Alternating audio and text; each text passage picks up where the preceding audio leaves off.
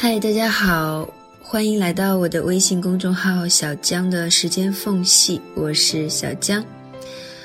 我一直向往的生活，偶尔充满希望，偶尔感到绝望，偶尔斗志昂扬，经常赖在床上。最舒服的状态就是做真实的，自不用取悦谁，也不用奉承谁，喜欢就在一起，不喜欢就算了呗。毕竟，爱自己才是人生幸福的开始。卓别林说：“当我开始真正爱自己，我不再牺牲自己的自由时间，不再去勾画什么宏伟的明天。今天，我只做有趣和快乐的事，用自己热爱、让心欢喜的事，用我的方式，以我的旋律。”是啊，我们常常爱了所有人，唯独……忘了好好的关乎自己，很累的时候就听几首歌放空，很烦的时候就去楼下跑步，很焦虑的时候就去洗把脸。爱的人还不到，那就先爱自己呗。等的那天还没来，就先做自己喜欢的事情。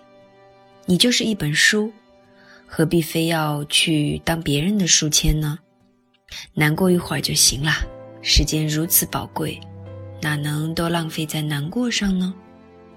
嗯，记得电影《泰坦尼克号》最感动的三分钟是男主人公死了之后，女主人并没有殉情，而是听男主的话，好好的生活，去尝试有趣的事，去爱自己。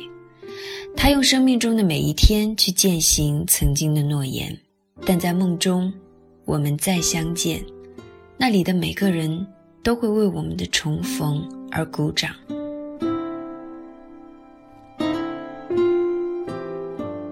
我喜欢那些用心经营生活、沉浸在自己小世界里的人。只有试过的人才知道，这也是一种天赋和能力。人生中有无数个这样的时刻，万念俱灰之时，是他们勾起了我对生活的向往。有些人是通过爱自己。爱生活而改变这个世界的，其实，你的生活也有可能改变另外一个人或者另外一群人。下雨就打伞，天冷就穿衣，开心就笑，难过就哭，还没有人来爱你，就好好的先爱自己。